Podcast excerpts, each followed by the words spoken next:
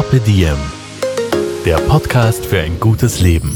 Daniela Zeller und Holger Potje, jede Woche abwechselnd im Gespräch mit inspirierenden Menschen. Welche Rolle spielt ein bewusster Lifestyle für Sie? Woraus schöpfen Sie Kraft? Über Ernährung, Bewegung, Bewusstsein und Erholung. Wie finden Sie die richtige Balance im Leben? Woran sind Sie gescheitert? Und wie sind Sie wieder aufgestanden? Wie gelingt Ihnen das? Was für Sie persönlich ein gutes Leben ausmacht. Carpe Diem, der Podcast zum Carpe Diem Magazin.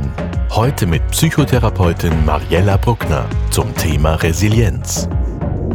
Dieser Podcast wird präsentiert von Dismenol Ibuprofen Schmerztabletten. Wer auf der Suche nach verlässlicher Hilfe bei Schmerzen ist, Dismenol Ibuprofen Schmerztabletten sind besonders geeignet, wenn uns der Kopf oder die Zähne quälen. Ebenso bei Erkältungsbeschwerden und Rückenschmerzen. Die Filmtabletten sind gut verträglich und dosierbar, auch für Jugendliche. Dismenol Schmerz lebt wohl. Über Wirkungen und mögliche unerwünschte Wirkungen informieren Gebrauchsinformation Arzt oder Apotheker. Heute ein schönes Gespräch bei Tee und Wasser und natürlich frisch getestet. Mir gegenüber sitzt Mariella Bruckner. Sie arbeitet als Psychotherapeutin, Coach und unterrichtet an der Uni Social Skills. Mariella, ich freue mich sehr, dass du Zeit hast, um mit mir über ein großes Thema zu sprechen, das wir alle brauchen und das viele interessiert, nämlich Resilienz. Hallo Daniela, ich freue mich, dass ich da bin. Mariella, was bedeutet für dich persönlich ein gutes Leben? Ein gutes Leben bedeutet im Einklang mit mir sein und im Einklang mit der Natur sein. Das macht dann so ein feines Leben aus. Und ein wirklich gutes Leben ist inspiriert durch gute Gespräche mit lieben Freunden, mit Familie, mit Menschen, die mir begegnen. Mit einem guten Gespräch kann ich dienen. Ja, das ist mein. Woran merkst du denn, dass dein Leben gerade gut ist? Mein Leben ist jetzt gerade gut, auch weil ich einen Beruf habe, den ich sehr liebe. Also auch da habe ich viel mit Menschen zu tun. Mein Leben ist gut, weil ich um mich viele Menschen habe, die ich liebe. Und ja, das macht gerade für mich im Moment ein gutes Leben aus, auch wenn gerade Zeiten sind, die schon mal besser waren. Mhm. Woran merkst du denn, wenn dein Leben ein bisschen aus der Balance gerät oder wenn du aus der Balance gerätst? Spürst du das mehr mental? Spürst du das am Schlaf? Spürst du das körperlich? Mhm. Das ist sehr spannend, weil ich denke mir, es gibt da einige Faktoren, die da die dann in Kraft treten. Und letztendlich ist auch das, dieses Frühwarnsystem zu entwickeln, wenn ich jetzt auch weiter in unser weiteres Gespräch denke in Richtung Resilienz, ist es das, was es ausmacht, nämlich, dass es an unterschiedlichen Ecken zwackt. Also bei mir persönlich merke ich es tatsächlich auch am Schlaf, also dass ich dann vielleicht in der Nacht einmal aufwache. Ich merke es auch, dass ich nicht so viel Geduld habe, wie ich sie sonst habe und äh, ja, dass ich mehr so durchs Leben laufe und aufs Innehalten dann vielleicht einmal vergesse und mich erinnern muss. Mhm. Ich muss vielleicht äh, das offenlegen, dass wir uns schon sehr, sehr lange kennen. Mhm. Und äh, für mich war es ganz klar, dass ich mal über dieses Thema Resilienz sprechen möchte für den Podcast. Und da kamst nur du für mich in Frage. Denn äh, du, du lebst das. Also ich mhm. darf vielleicht erzählen, dass mhm. du auch zwei Kinder hast, dass du Ende 40 bist, dass du deine Kinder jung bekommen hast. Also die mhm. studieren schon, sind aus dem Haus. Und du hast erst Kommunikationswissenschaften studiert, dann kamen die Kinder. Als die klein waren, hast du deine Trainerin für Erwachsenenbildungen gemacht, die Ausbildung, die systemische Coaching-Ausbildung und die Psychotherapie-Ausbildung. Und das ist so eine runde Sache äh, die jetzt vor uns liegt und du kannst auf ganz, ganz vieles zurückgreifen und bedienst da viele Ebenen und bist daher für mich so eine insgesamt Expertin für dieses Thema. Ich danke dir, das freut mich natürlich sehr, dass du das so siehst und ich denke auch, ja, dass mein Leben wie viele andere Leben auch seine Höhen und Tiefen kennt und dass es da schon immer mal wieder Momente gab, wo das auch für mich ein Thema war, ja, mhm. also wo es auch nicht immer ganz leicht war und ich mir gedacht habe, wie stehe ich morgen wieder gut auf? Ich habe in meinem Leben sehr viel lernen dürfen, sage ich wirklich auch, weil ich Lernen wunderbar finde. Und deswegen bin ich auch so eine lebenslang Lernende und bin so von vom Studium und dann weiter Trainerausbildung, so wie du es geschildert hast, über die Coaching-Ausbildung und zuletzt die Psychotherapie-Ausbildung und freue mich über diese Erkenntnisse, die mir daraus erwachsen sind und die ich zuerst einmal kennenlernen durfte am Papier oder theoretisch oder erzählt, um sie dann für mich auch tatsächlich lebbar zu machen und zu schauen, was passt für mich und was passt auch nicht, auch wenn es in der Theorie so steht. Mhm. Was bei dir spannend ist und was ich sehr bewundere, ist, äh, dass dich dann Zweifeln zu einer resilienten Person macht. Äh, wir sind da mhm. sehr unterschiedlich. Ich bin so eine, die rennt immer gleich los und kommt dann drauf, oh, doch nicht, Vollbremsung zurück.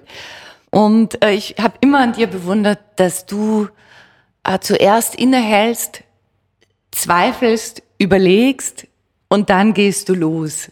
Und mhm. dann hat das aber auch so einen guten Boden. Mhm. Und, und das kann man wirklich von dir lernen. Wie hast du das gelernt? Ja, ich finde das gerade sehr lustig, weil ich wieder andererseits bei dir oft bewundert habe, dieses drauf los, du kannst das, was es wolle. Und ich das auch immer sehr, mhm. sehr bewundert habe, ja. Also so gesehen ist das mit dem, mit dem anfänglichen Zweifel auch durchaus etwas, wo ich sagen würde, da bin ich vielleicht auch schon ein bisschen weiter, als ich schon mal war. Aber ja, ich bin ein Mensch, der auch gern überlegt und der dann so eine innerliche Plus-Minus-Liste oder Kosten-Nutzen äh, abwägt und bedenkt und auch ja schon auch immer so ein Auge drauf hatte, wie ist, wie geht's mir damit und auch, wie geht's meinem, meiner Umwelt damit? Wie geht's den Menschen rund um mich? Und so wie du gesagt hast, ich habe ja sehr jung Kinder bekommen. Ich habe mich da total drauf gefreut. Ich liebe meine Kinder und finde es das wunderbar, dass ich sie habe. Aber da gab's auch sehr schnell auch Menschen, für die ich mich mitverantwortlich gefühlt habe in meinem Tun. Mhm. Und du musstest mhm. das auch, ne? Und da habe ich es auch so auch mitgelernt. Und wie habe ich es noch gelernt? So dieses, also ich glaube schon, dass viel auch Persönlichkeit ist, wie wir auf die Welt kommen. Und wenn ich so an meine Eltern denke oder was die vielleicht über mich erzählen, dann würden die vielleicht sagen, dass ich ein verträumtes Kind war und dass ich da auch in Fantasiewelten war, aber mir schon immer auch viel überlegt habe. Ja, also da denke ich schon, da gibt es einen Persönlichkeitsanteil und durch das viele, was ich dann im weiteren Leben gelernt habe, kam dann auch noch ganz, ganz, ganz, ganz vieles dazu. Mhm, und das hat dann wirklich gemündet in der Psychotherapie. Und auch da warst du zweifelnd am Anfang. Kann sich hm. erinnern, ich habe immer gesagt, mach das, mach das. Du bist ja schon Psychotherapeutin. Du musst es jetzt nur noch lernen und offiziell sein. Hm. Und, und so ist es. Und daher bist du sehr erfolgreich in dem, was du tust. Hm. Mariella, was bedeutet überhaupt Resilienz. So viel wird über dieses große Wort geschrieben und gesprochen, aber wollen wir doch mal klären, was es bedeutet. Mhm.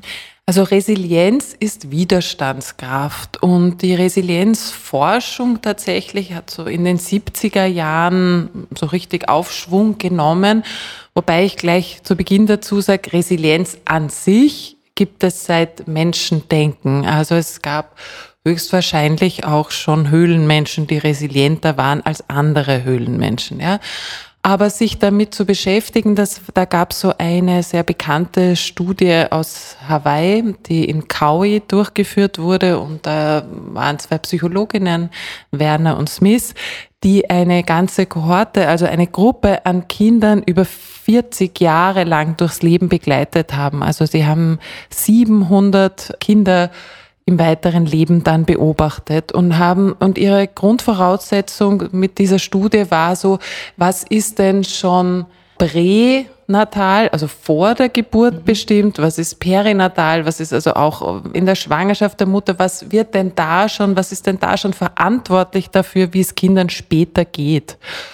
Und das Spannende war, dass sie dann herausgefunden haben, also zwei Drittel, da kommt ein erwartbarer Verlauf, nämlich dass es, wenn es vorher nicht so gut läuft oder die Grundvoraussetzungen nicht so gut sind, dass es denen dann später auch nicht gut geht.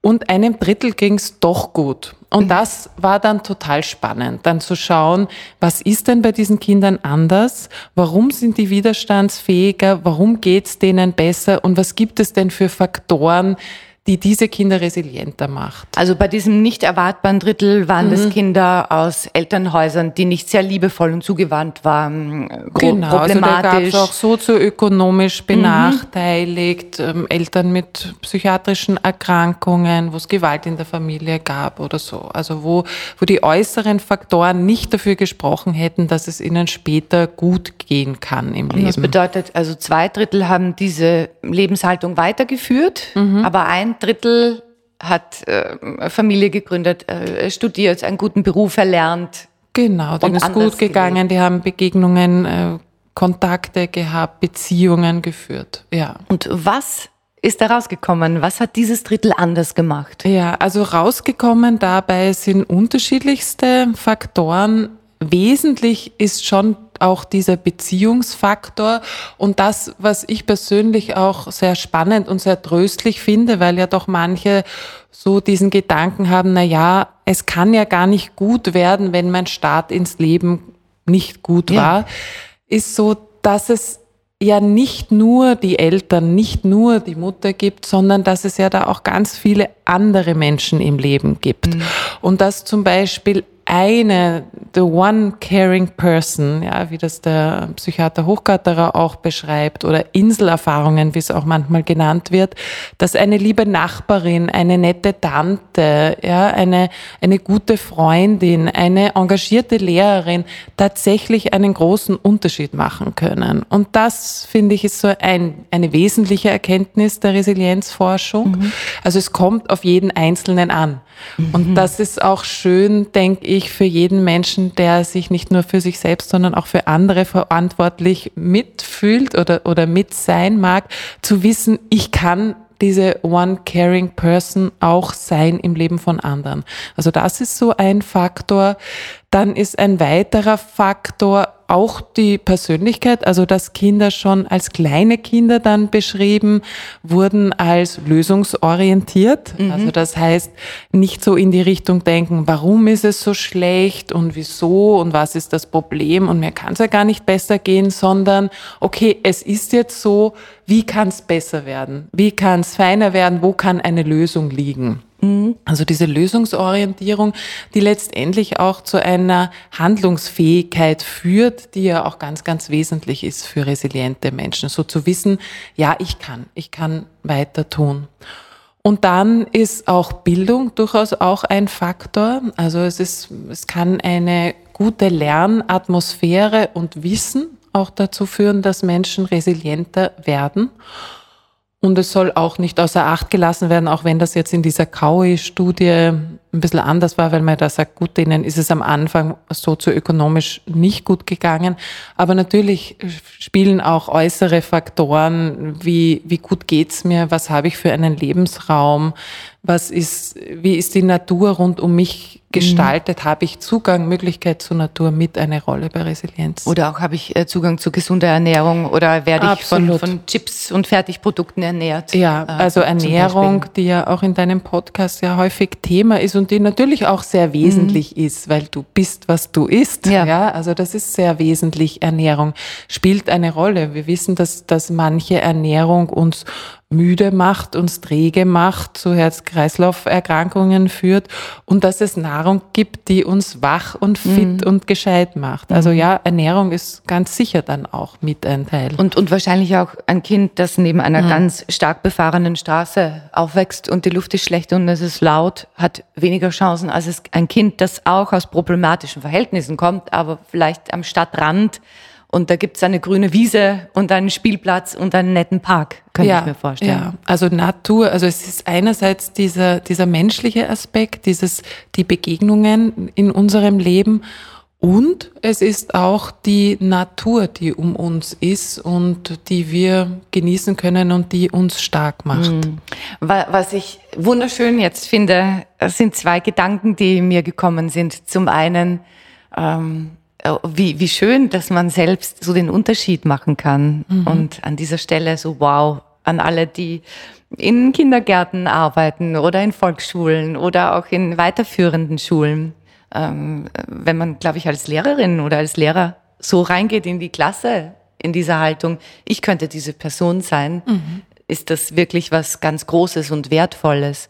Ja, Aber das auch das mhm. Schöne, äh, so viele mhm. hadern doch mit dem, wie sie aufgewachsen sind mhm. und sagen, ah, oh, und hätte ich doch ähm, andere Eltern gehabt und hätte ich doch in einem anderen Haus gewohnt oder in einem anderen Ort gewohnt und dies und das und jenes. Mhm. Also die Botschaft könnte lauten, es ist nicht zu spät, auch wenn du jetzt vielleicht 30 bist. Genau, es ist nie zu spät. Also und das finde ich auch das Schöne und das ist letztendlich auch so mit ein Grund, warum ich, nachdem ich die Trainerinnenausbildung und dann Coach geworden bin, jetzt auch Psychotherapeutin geworden bin, weil ja, spread out the good news. Es ist nie zu spät. Wir mhm. können immer noch etwas verändern und es ist da auch in der Psychotherapie ein Paradigmenwechsel, dass eben nicht nur, was war denn womöglich schon vor meiner Geburt, während meiner Geburt in meinen ersten Jahren von Bedeutung ist, sondern auch, das Leben, das dann kommt. Mhm. Damit sage ich zugleich nicht, dass es bedeutungslos ist. Natürlich hat es eine, eine große Bedeutung auch, wie ich ins Leben geboren werde. Das ist total wichtig und, und da, da liegt ja ganz viel auch drinnen, dass man auch in Psychotherapie hinterfragen kann und auch schauen kann, was hat das für Auswirkungen gehabt in meinem Leben und zugleich es kann besser werden. Und das ist, das ist jetzt auch lustig, dass mir das gerade in dem Moment einfällt, weil das ist auch so etwas, was resiliente Menschen auszeichnet. Dieser Optimismus, und da bin ich auch sehr für einen pragmatisch-realistischen Optimismus. Mhm. Das hat nichts mit, mit Träumerei zu tun, so, ja, also es wird jetzt alles besser und es ist eh super. Also auch kein Verstellen von Momenten, die schwierig sind und auch ein Anerkennen, dass es Momente gibt, die schwer sind und zugleich die Hoffnung und Zuversicht nicht zu verlieren, es kann besser werden. Und ja, ich möchte das auch nochmal unterstreichen. Danke allen Kindergärtnerinnen und Lehrerinnen und, und auch später Hochschulpädagoginnen mhm. und, und Menschen am Weg. Und das können Oder auch Ärzte Erwachsenenbildung sein. Ja, ist schön. Genau, Oder auch, auch Krankenschwestern, Pfleger. Ja. ja. Also da gibt's ganz viele und es kann jede und jeder sein. Also man kann auch auf der Straße, das hat mich sehr berührt im Jahr 2015 da hat einmal ein Flüchtender zu mir gesagt, es tut ihm gerade so gut, dass ich freundlich bin. Mhm. Und und ich habe mir gedacht, was, was, das ist ja so wenig. Ich, das ist so wenig, was ich da gerade geben kann. Und da hat mir dann später auch eine Freundin erzählt, deren Großmutter fliehen musste und die gesagt hat, aufrecht erhalten hat sie, also dass sie weitergehen konnte, war, dass Menschen sie angelächelt haben auf der Flucht. Das hat mich total berührt. Mm, absolut. Mhm. Was können wir tun, um unsere Resilienz zu stärken? Mhm. Ja, da gibt es schon vieles. Es gibt vieles, was wir auch selbst tun können. Und das, wenn wir uns jetzt einfach einen Tagesablauf anschauen, dann beginnt das schon mal mit einem guten Schlaf, aus dem wir aufwachen. Mhm. Also da zu schauen, wie kann ich denn möglichst gut schlafen? Und da kann schon mal sein, dass ich Schlafschwierigkeiten habe und die kennen doch ganz, ganz viele Menschen. Aber was kann ich denn dazu beitragen? Sei es, dass es ein, ein ruhiger Raum ist, dass ich schon vor dem Schlafen schaue, dass ich in eine Ruhephase komme, dass es ein, ein dunkler Raum ist, dass es ein Raum ist, wo ich gut liege, wo ich einen guten Polster, eine gute Decke habe. Also das sind wirklich ganz, ganz mhm. praktisch, pragmatische Sachen, wo ich nicht zu so schwer davor gegessen habe, ja, wo ich mir vielleicht vorm Einschlafen an was Schönes gedacht habe oder mir ein, ein für mich erfreuliches Lied angehört habe. Also dass ich gut schlafe und aus einem guten Schlaf erwache möglichst. Und dann weiter, wie, wie beginnt denn dieser Tag? Ist das ein Tag, wo ich mir auch Zeit nehme für mich, dass ich auch gut frühstücke, dass ich vielleicht auch schon ein bisschen Bewegung mache, ja? Und das muss nicht immer, manche Leute haben so das Gefühl, na ja, aber das geht sich nicht aus, der Sport noch in der Früh, das ist ja echt too much. Aber es kann ja auch so einmal Strecken dehnen sein, mhm. ja? Oder einmal bewusst irgendwie den Körper bewegen und in den Körper auch gehen und den Körper auch wahrnehmen. Genau, mhm. mal wahrnehmen, wie, wie geht's mir denn da heute? Oder auch, also Meditation ist für viele dann so ein großes Wort, wo sie sich denken, na, also das, wie soll sich das auch noch in meinem mhm. Leben ausgehen? Aber es kann Meditation auch sein, ich setze mich eine Minute vors Fenster und schaue hinaus und schaue, ob da gerade ein Vogel vorbeifliegt. Mhm. Und ich schaue nicht aufs Handy. Ja, schau Ja. nicht, nicht erster Blick aufs Handy, sondern erster Blick aus dem Fenster. Und dann mal schauen, das habe ich heute früh zum Beispiel gemacht, da ist gerade ein Vogel vorbeigeflogen und die flattern ja manchmal mit den Flügeln, aber manchmal ist das einfach so ein Gleiten. Und da habe ich gedacht, das passt irgendwie gut zu heute, auch zu diesem Thema. Einfach manchmal auch dahin zu gleiten und den Auftrieb auch zu genießen, der da da ist. Ja? Diese Luft, die mich trägt. Ich muss auch nicht alles ich selber, das möchte Ja. ich auch gleich da an dieser Stelle sagen. Also so, so gut ich es finde und ich, ich glaube einfach auch daran, dass wir selber einen Unterschied machen können, aber zugleich auch, dass wir uns dessen bewusst sind, es ist eine individuelle Sache und es ist eine soziale Sache und wir sind nicht für alles verantwortlich. Und es gibt Verantwortlichkeiten, die auch in der Politik liegen und es gibt Verantwortlichkeiten, die im Außen liegen und es genügt nicht jetzt, ähm, alles bei sich selbst zu suchen oder ein Eintagesseminar zu machen, wie werde ich resilient und dann bin ich's. Ja? Also das finde ich dann oftmals beinahe zynisch. Ist dieses, ich nenne es Gleiten lernen, Mhm. ein Resilienzfaktor? Ja, das ist schön, wenn das gelingt, dieses Gleiten. Also es ist, gibt ja auch diese Flow-Forschung, tu mir bei der Aussprache des Namens immer ein bisschen schwer, bei Michael Michali oder so ähnlich, Äh, äh, tolles Buch. Und da geht es ja so drum, dass wir dann Momente haben, wo wir so ganz in uns sind und das so genießen. Und manchmal ist es ein Hobby, für manche ist es glücklicherweise auch die Arbeit, wo wir gar nicht merken, dass die Zeit vergeht und wir so in uns sind und das so fein ist. Und das, das ist so ein Gleiten. Und das ist, das ist wunderbar, wenn wir das im Leben haben. Ja. Aber Gleiten ist ja auch eine Lebenshaltung. Ne? Es gibt so diese Art zu leben, wo man so selbst so tut, tut, tut und macht, macht, macht und, und wenig Vertrauen hat ins Gleiten lernen. Das ist die Haltung, die mir sehr vertraut ist und aus der ich komme. Ja, ist so. Und ich, ich, ich staune immer, wenn mir Menschen gegenüber sitzen, die das so sagen können, ja, das ist mir alles so passiert. Ich habe gemacht und dann kam das und dann habe ich mir gedacht, ja, nehme ich das auf und dann habe ich es anders gemacht und das ist so passiert. Und da sitze ich immer damit mit großen Augen und einem offenen Mund und denke mir, wow, dass man sich das trauen kann. Wie toll ist das? Ja, und da glaube ich jetzt auch wieder schon, dass das, also ist ja immer so die Frage, was ist angeboren und was ist, was ist dann im Leben dazu erlernt und was ist sozialisiert. Da glaube ich auch nämlich beides, ja. Also, dass es schon Menschen gibt, die eben mit so einer Persönlichkeit tatsächlich auf die Welt kommen. Lag's in ihren Genen, wir wissen es nicht genau, ja. Aber die auf die Welt kommen und einen anlächeln und eine Ruhe haben und durchs Leben tatsächlich gleiten. Das ist sehr faszinierend. Das, da, da bin ich auch äh, hingerissen, wenn mir das begegnet. Ich würde sagen, ich bin das zum Beispiel auch nicht, ja. Und dann ist es eben schön, wenn wir Menschen begegnen, so wie du es jetzt gerade schildert, die so sind und wir uns denken, ja, vielleicht könnte ich mir da ein bisschen was, ein bisschen abschauen. Und wie tut dir denn gerade? Und ich könnte ja auch mal ein bisschen weniger überlegen. Und ich könnte jetzt auch gerade ein bisschen weniger vorbereiten. Und ich könnte jetzt auch gerade mich über den blauen Himmel freuen. Und aha, die machen das so und denen geht's da so. Und mhm, und ich staune und ich lerne, ja. Das hat so mit, mit Selbstvertrauen zu tun. äh, sich selbst vertrauen, aber auch dem, dem Leben vertrauen. Und wahrscheinlich braucht es beides.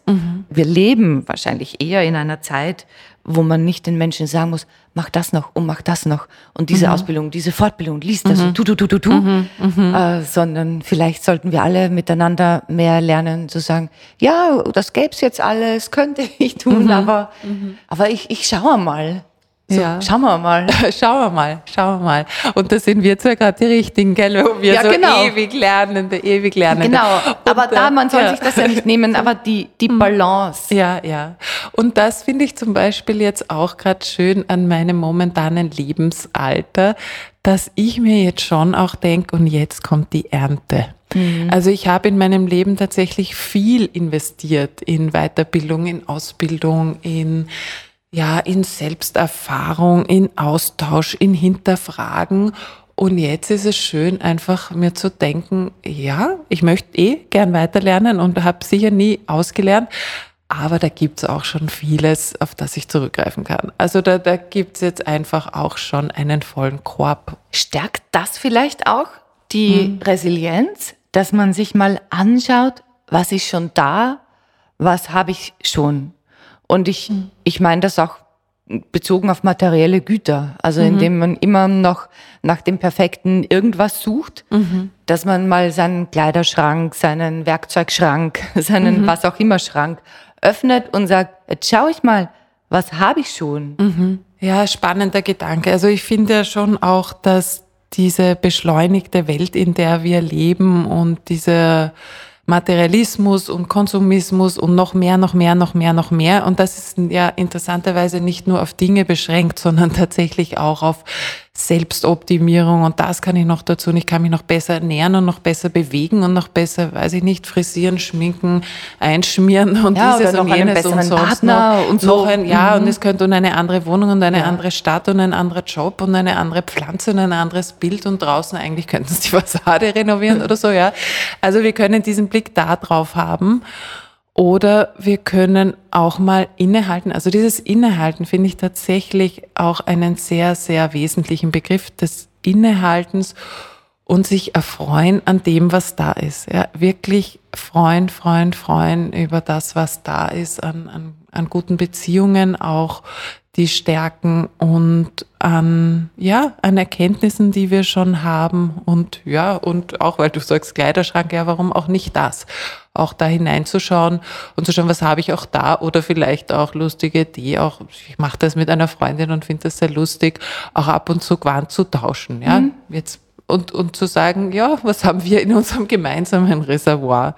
Ja, ist erstens was Verbindendes und zweitens so eine, eine Bewusstwerdung dessen, was da ist. Ja, ja. Und anstatt immer dem nachzujagen, was vielleicht gerade nicht da ist, könnte ich mir vorstellen. Ja.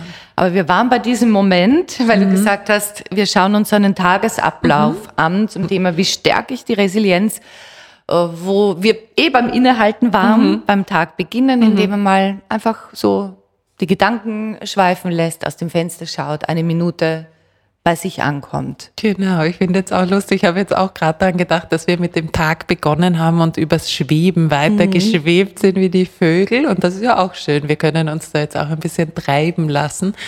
Und es geht ja dann eben auch weiter, wenn wir uns mal schon ein bisschen bewegt haben und was Feines gegessen haben, das uns gut tut und da vielleicht auch einmal innehalten, um zu schauen, was tut denn uns gut. Also neben all dem, was uns ErnährungsberaterInnen dann auch sagen und was ja auch Feines und Tolles und die sind die Expertinnen und Experten, aber auch einfach mal so zu schauen, was tut denn mir gut? Also was ist denn für mich fein? Wo fühle ich mich denn wohl genährt und was gibt mir Wärme wie der gute Tee, den ich da jetzt gerade habe? Ja, was, was, was schmiert meine Stimme und was, was gibt mir ein wohliges Gefühl im Bauch? Ja, und mir hat letztens eine Frau erzählt, sie hat immer gelesen, man muss Porridge essen in der Früh. Und jetzt hat sie sich diesen Porridge runtergewürgt, jeden Morgen, obwohl sie mag keinen Porridge. Und sie hat gesagt, er hat sie auch nicht satt gemacht. Sie hat gleich wieder auch Hunger gehabt. Aber sie hat das jahrelang durchgehalten, weil sie immer gelesen und gehört hat, das muss man so tun. Und jetzt isst sie einfach äh, Brot mit Käse und merkt, erstens ist sie länger satt und sie freut sich drauf, weil das schmeckt ihr und sie ist halt umgeschwenkt. Ja. Und das, glaube ich, ist das, oder? Ja, ja, also ich glaube, dass es bei vielen, vielen Filmen auch um die Selbsterkenntnis geht. Und da kann es lohnend in verschiedensten Bereichen sein, da sich diesen Moment zu gönnen. Was, wa- was tut mir gut? Was ist denn meins? Und auch welche Menschen tun mir gut? Und wo, wo fühle ich mich wohl und wo fühle ich mich bestärkt? Und was ist anstrengend und was ist mühselig und was fordert Energie? Und das heißt jetzt auch nicht, dass ich all diese Menschen, weil manchmal sind das ja auch sehr nahe Menschen, ja, manche haben also wenn ich jetzt so an meine Praxis denke und was ich da oft auch höre, manchmal sind sehr, sehr nahe Menschen, mit denen wir gerade nicht ganz so gut auskommen. Und da ist nicht Wo immer, wir aber nicht auskönnen. ja, wo wir nicht aus Äh, können ja auch die Ja. Eltern sein oder, oder Nachbarn sein oder und das- Geschwister. ja, Ja. und es können auch manchmal Kinder sein und so in Lebensphasen. Und da bin ich so überzeugt davon, dass es wichtig ist, auf uns selbst zu schauen und dass wir zugleich so sehr gedacht sind, und da gibt es ja auch jetzt schon viele Forschungen in die Richtung als soziale Wesen und dass wir zutiefst soziale Wesen sind.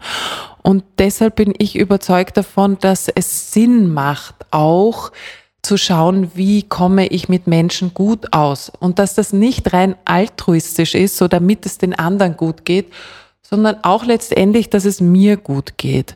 Und da macht schon auch Sinn zu schauen, was kann ich womöglich an, und da kommt jetzt vielleicht die Kommunikationswissenschaftlerin in mir da auch zum Zug, auch zu schauen, was kann ich verbessern, verändern bei Kommunikation, um mit Menschen besser auszukommen. Und da geht es dann nicht drum, dass das die optimale, bestmögliche, super dreamy Beziehung zwischen Mutter, Kind, Kind, Geschwister und oder auch bei Freunden kann das mal sein, dass man sich besser oder weniger gut versteht.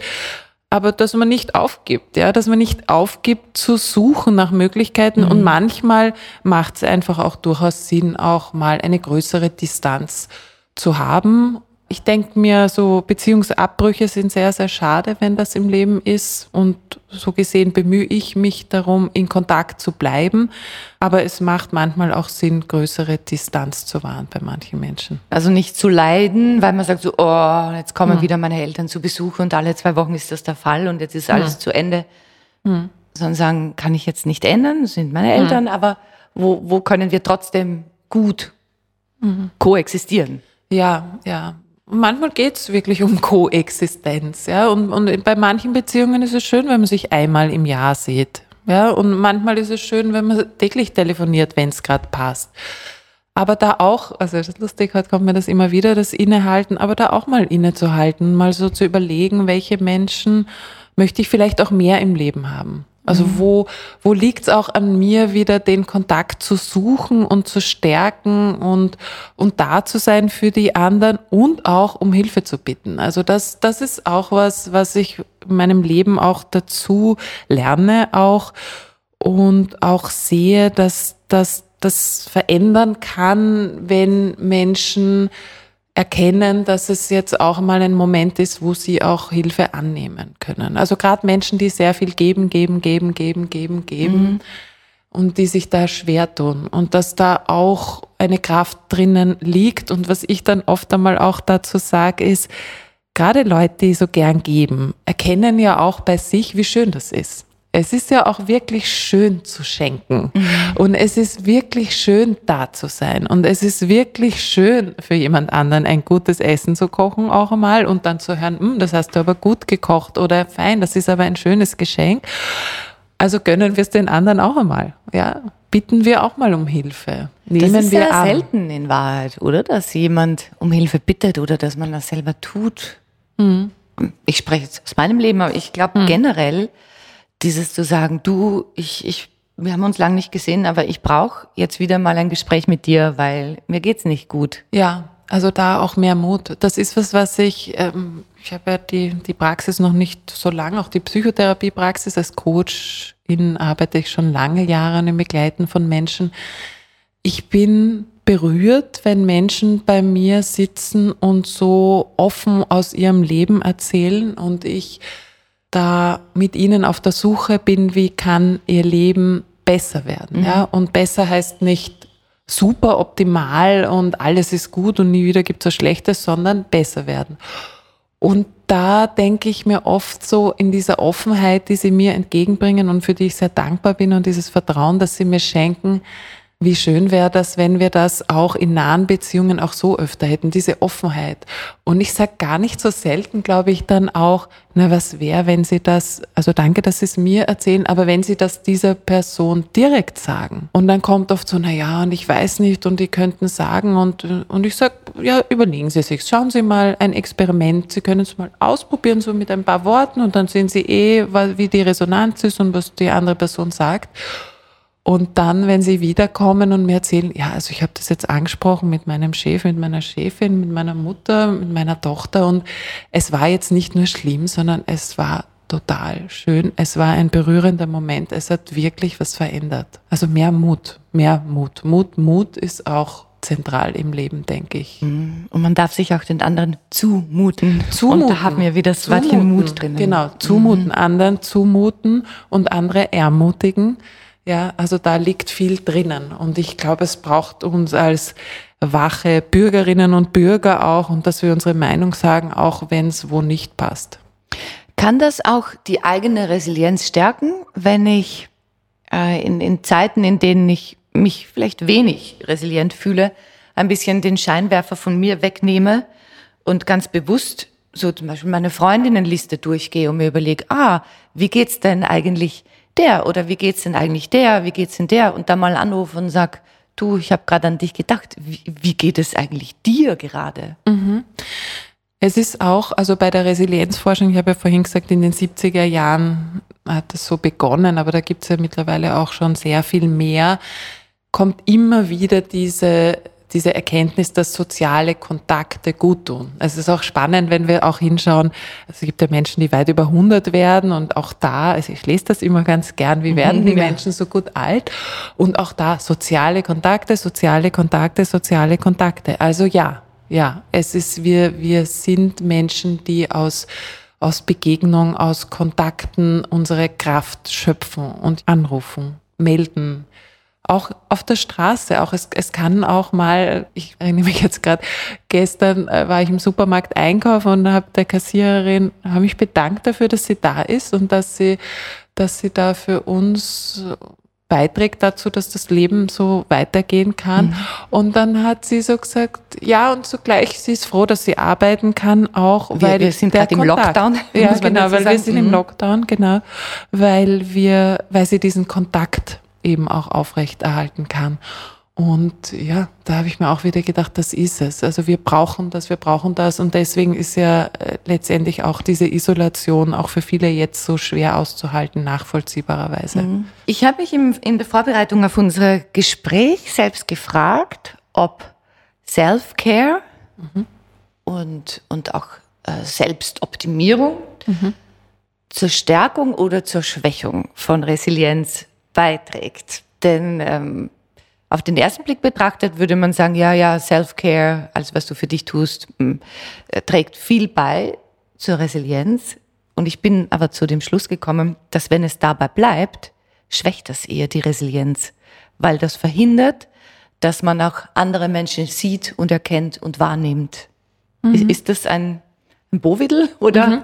oder kann man das so weiterdenken? Ja, ich finde das einen interessanten Gedanken, der für mich auch dazu passt, bei dem so geht's jetzt um reine Selbstbeschau und dann kann das auch wirklich auch brutal anstrengend werden. Also wenn ich mir jede Sekunde überlegen muss, was könnte ich jetzt noch besser ja, mhm. was könnte ich jetzt noch besser, also in der Früh, was könnte ich jetzt noch besser essen, was könnte ich jetzt noch schöner anziehen, was könnte ich jetzt noch, also wie könnte ich jetzt noch besser mit den anderen umgehen? Äh, wie könnte ich meine Wohnung besser, besser stylen? Ja, genau. Wie, ja. Wie, wie kann ich noch besser arbeiten und habe ich jetzt da mhm. das Richtige und dort das Richtige?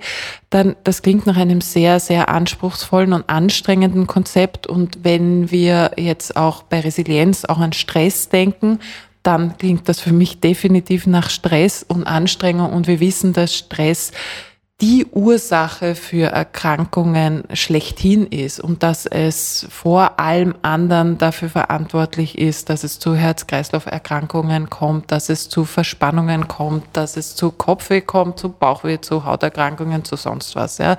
Also den Stress zu minimieren im Leben, das macht Sinn. Und da gibt's auch wieder unterschiedliche Wege, dahin zu kommen. Innehalten ist einer davon. Mhm. Und, und ja, und da auch zu schauen, ist diese Veränderung jetzt etwas, das mir gut tut oder ist es jetzt noch ein To-Do? Mhm. Bedeutet das auch, wenn wir bei der Frage bleiben, was kann ich tun, um meine Resilienz zu stärken, mhm. meine Widerstandsfähigkeit, äh, bedeutet das auch den Anspruch ein bisschen runterzuschrauben? Ja, zu sich selbst gut sein. Also ich finde schon, dass Selbstfürsorge ein guter Begriff ist. Und dass es, ich denke da auch als Beispiel oder erzähle das auch manchmal ja auch im Flugzeug, da sagen sie ja dann auch zuerst die Sauerstoffmaske sich aufsetzen und dann dem Kind aufsetzen. Also wenn es uns gut geht, können wir auch gut für andere sorgen und können wir zu einem guten Leben für uns, aber auch für andere beitragen. Mhm. Ja. Aber wir sind schon manchmal ganz schön maßlos in unseren Ansprüchen an uns selbst. Und da auch ein bisschen großzügiger zu sein. Ich finde überhaupt, dass Großzügigkeit ein auch wunderbares Wort ist. Also da großzügig zu den anderen sein und großzügig auch zu sich selbst sein.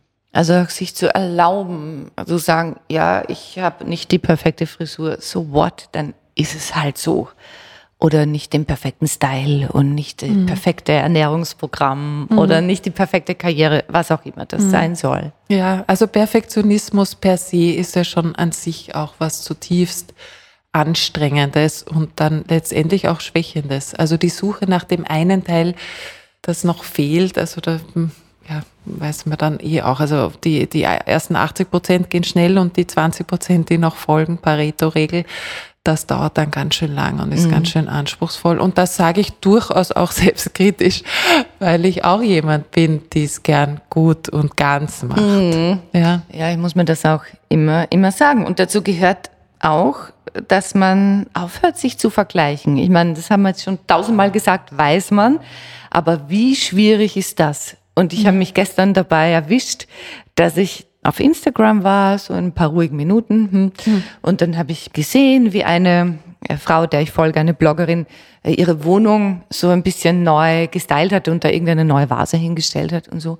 Und dann habe ich mir gedacht, boah, warum schaffe ich das nicht, so, so eine schöne Wohnung zu haben, wo alles so geordnet steht und, und so, so stylisch ist und so schön. Und ich habe mich wirklich schlecht gefühlt in diesem Moment. Mhm. Weil, ja, und, und dann habe ich mir wieder gedacht, nein, aus, stopp, stopp, stopp. Mhm. Das ist halt nicht meine Priorität im Leben. Genau, ich glaube auch. Also stopp, stopp, stopp, stopp. Überhaupt so ein Stoppschild sich zu visualisieren mhm. und vorzustellen, das passt auch gut zu der Selbstfürsorge von vorhin und zu sagen, ich höre auf, mich zu schwächen mit solchen ja. Gedanken, das macht total Sinn, ja. Und man kann dieses Stoppschild ja auch vielleicht wirklich, also für die, die gern malen oder so, sich auch aufzeichnen und sich wo aufhängen oder hinpinnen oder in die Lade oben reinlegen, ja. Oder sich's aufs Handy nehmen und zu sagen, stopp, wenn solche Gedanken kommen, die mich schwächen und Vergleichen schwächt. Und es ist ja auch immer dann eine Frage, mit wem vergleiche ich mich? Und das ist vielleicht auch eine Form von Resilienz, dass resiliente Menschen das weniger tun oder vielleicht auch eher sich denken, ja, wie gut geht's mir im Vergleich zu wem anderen. Aber das sind schon, weil du das auch ansprichst, die Social Media Möglichkeiten, mhm. die uns ja schon auch so einen Ausblick in die weite Welt gönnen. Und ich ja, ich schaue auch manchmal gern Instagram-Fotos und ich, ich bin ja auch jemand, die so Kultur auch so liebt und Fotografie und ich, ich finde es einfach wahnsinnig schön. Ich kann baden in diesen schönen Bildern. Und zugleich, ja, das ist schon auch was, sind wir auch wieder bei dem von vorhin, was ganz schön stressen kann. Ganz schön stressen kann, ja. Ja, auch sich zu denken, boah, der hat das in dem Alter schon erreicht und der ist ja zehn Jahre jünger als ich oder die mhm. und, und warum habe ich das nicht? Und mhm. also das geht dann bei mir schon so weit, dass ich mir denke, warum habe ich dann eigentlich damals vor 15 Jahren das so gemacht und nicht so? Und hätte ich dann das so, mhm. dann, und das ist natürlich eine totale Katastrophe, mhm. die die die Resilienz nicht stärkt, sondern das Gegenteil bewirkt. Ja, ja. Also das Hetty-Ware ist ein Hund. Ja, genau. absolut. So, und da ist es auch schön, da ist es schön, wenn es uns gelingt, in die Zukunft zu schauen und ja, auch in die Vergangenheit zu schauen im Sinne von, was war da auch gut also das ist vorhin auch, weil du das vorhin auch angesprochen hast mit dem Hadern, mit dem Gewordensein. Es gibt ein Buch von Ben Furman, das heißt, es ist nie zu spät, eine schöne Kindheit gehabt zu haben. Also da war ich auch, also wie ich das gelesen habe, fürs erste Mal verstört. Mhm. Und dann habe ich dann weiter dann auch mit einem Kollegen gesprochen und mir dann auch gedacht, ja, das ist aber schon spannend, weil wir sind ja die, die die Scheinwerfer ausrichten. Und wenn wir jetzt zum Beispiel jemand kennenlernen, haben wir die Wahl, also wenn wir jemand neu kennenlernen, haben wir die Wahl, was wir von uns erzählen. Wir können im Grunde genommen jegliches erzählen, weil dieser Mensch kennt uns vorher nicht. Und wir können jetzt da hinschauen und sagen, weiß ich, wenn ich jetzt gerade an dich denke, ja, und ich, ich habe mehrere Schwestern und, und meine Eltern und, und ich habe ja, und ich war schon früh musikalisch und ich habe gesungen und deswegen habe ich auch jetzt mit so eine schöne Stimme und da gab es so viel Kraft und Energie in meinem Leben.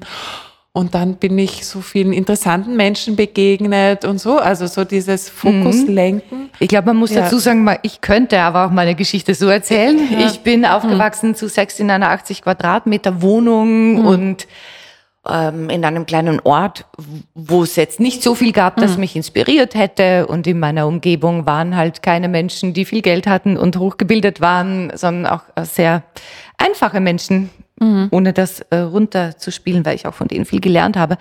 Und ich könnte auch sagen, und wir hatten lang keinen Geschirrspüler und wir waren mhm. nie im Ausland und mhm. ich habe nicht Skifahren gelernt, weil das konnten wir uns nicht leisten. Mhm. Auch das könnte ich erzählen. Genau. Und, und, beides und das, stimmt. Und beides stimmt und beides ist wahr. Und ich bin da auch dafür, auch beides zu sehen. Ja? Mhm. Also da jetzt auch nicht äh, Beschönigung zu machen im Sinn von, ich schaue jetzt nur auf das Gute oder, oder ich, ich nehme nicht auch das, was auch ist. Ja? Und es ist, es ist auch, was schwer war, auch, wird auch unterschiedlich beschrieben. Ja? Und es können auch, es können auch, weil du jetzt auch dieses sozioökonomische angesprochen hast, äh, das arme reiche Mädchen oder der arme reiche Bub, äh, die gibt's auch, ja, also und die dann in tollen Zuhauses aufwachsen und wo nach außen hin alles wunderbar ist und und wo es im Innen ganz anders ausschaut. Mhm. Und das war für mich auch, also ich habe im Rahmen meiner Ausbildung ja auch einige Praktiker, alle meine Praktiker klinisch dann auch gemacht, also auf Psychiatrien.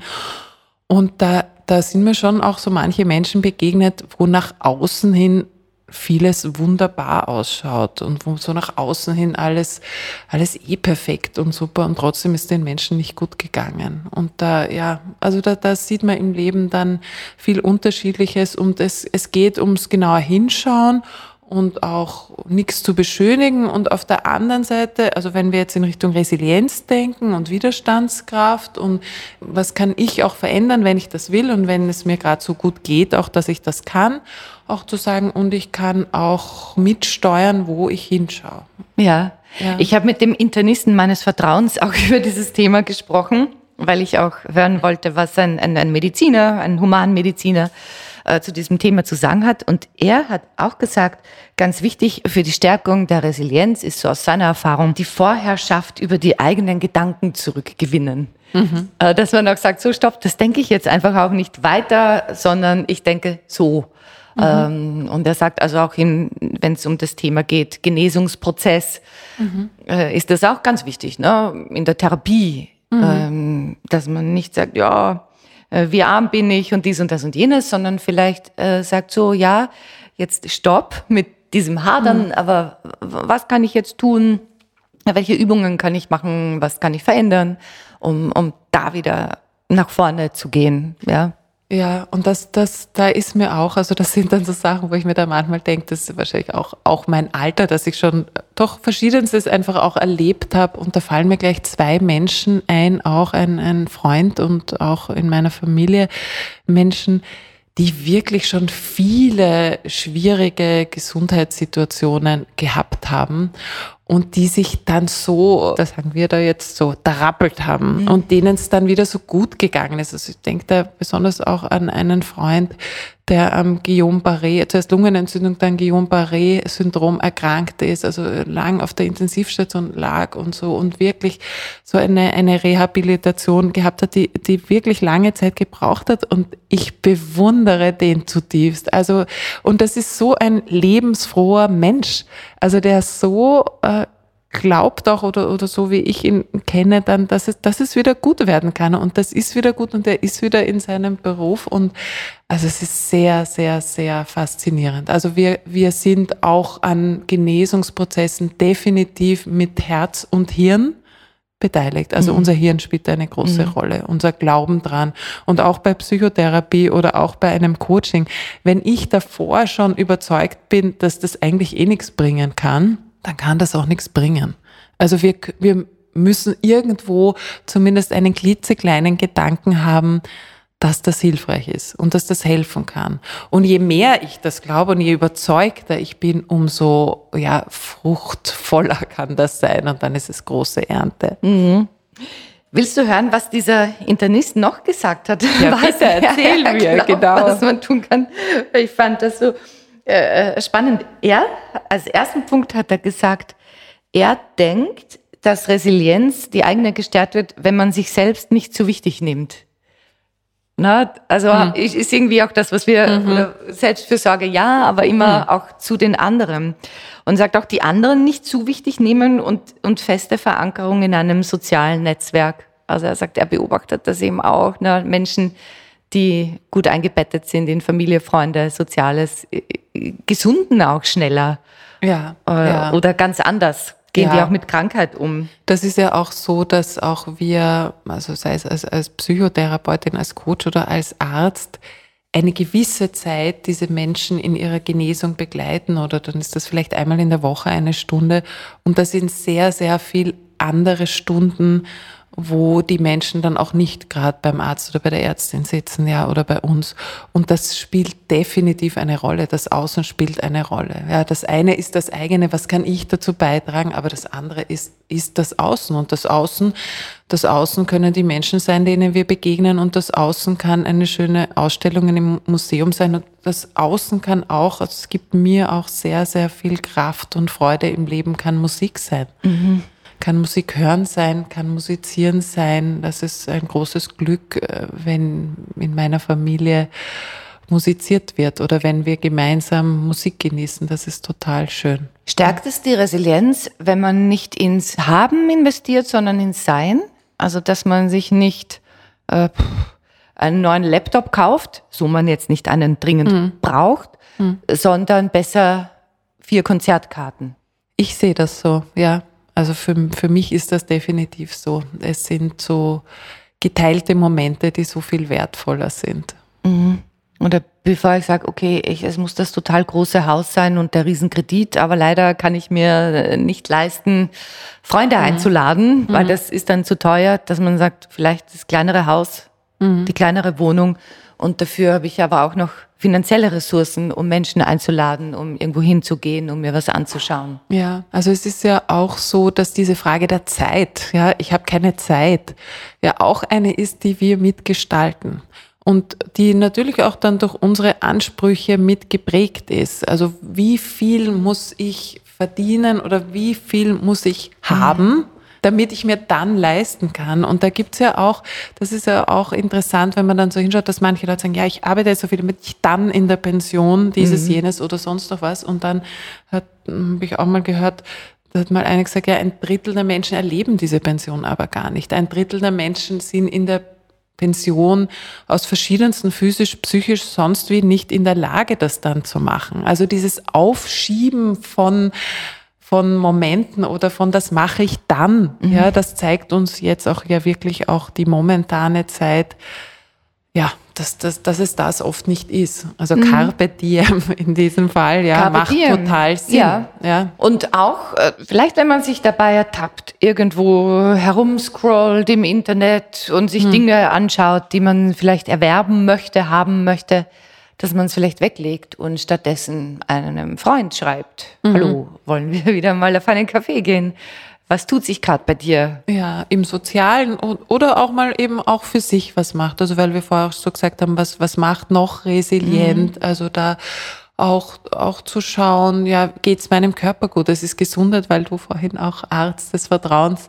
Gesundheit ist natürlich auch ein wesentlicher Faktor. Wenn es uns gut geht, geht's uns gut. Mhm. Also sagen wir vielleicht mehr Bewegung. Ja, Bewegung, absolut. Also das ist auch, äh, auch so eine Sache, die sich vielfach auch zeigt, auch in der Psychotherapieforschung.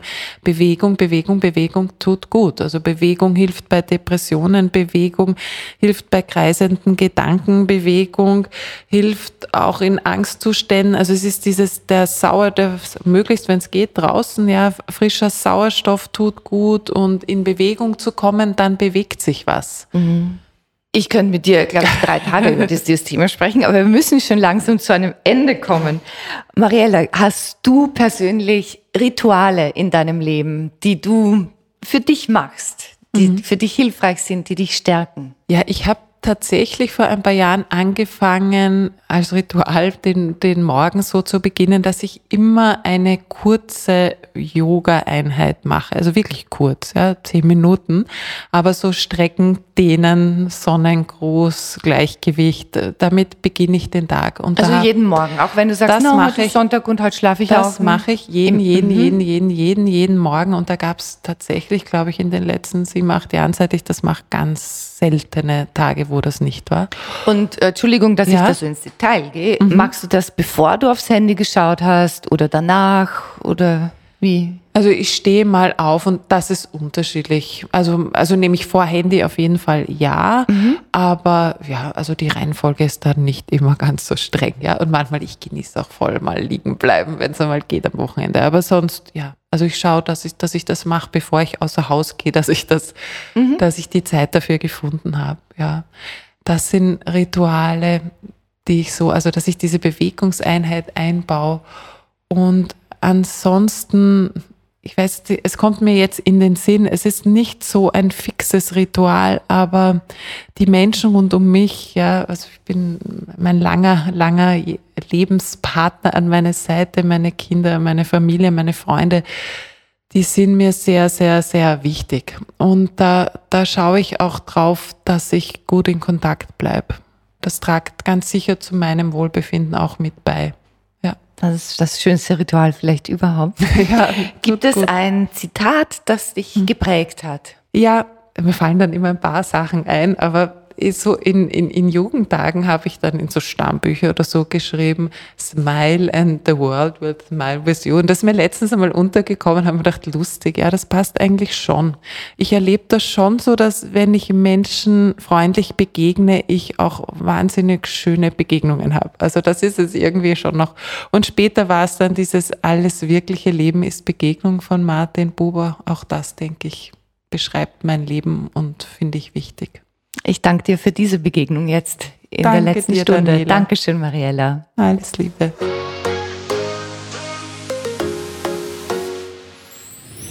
Mehr von Carpe Diem gibt es auf Soundcloud, Apple Podcasts, Google Play oder Spotify.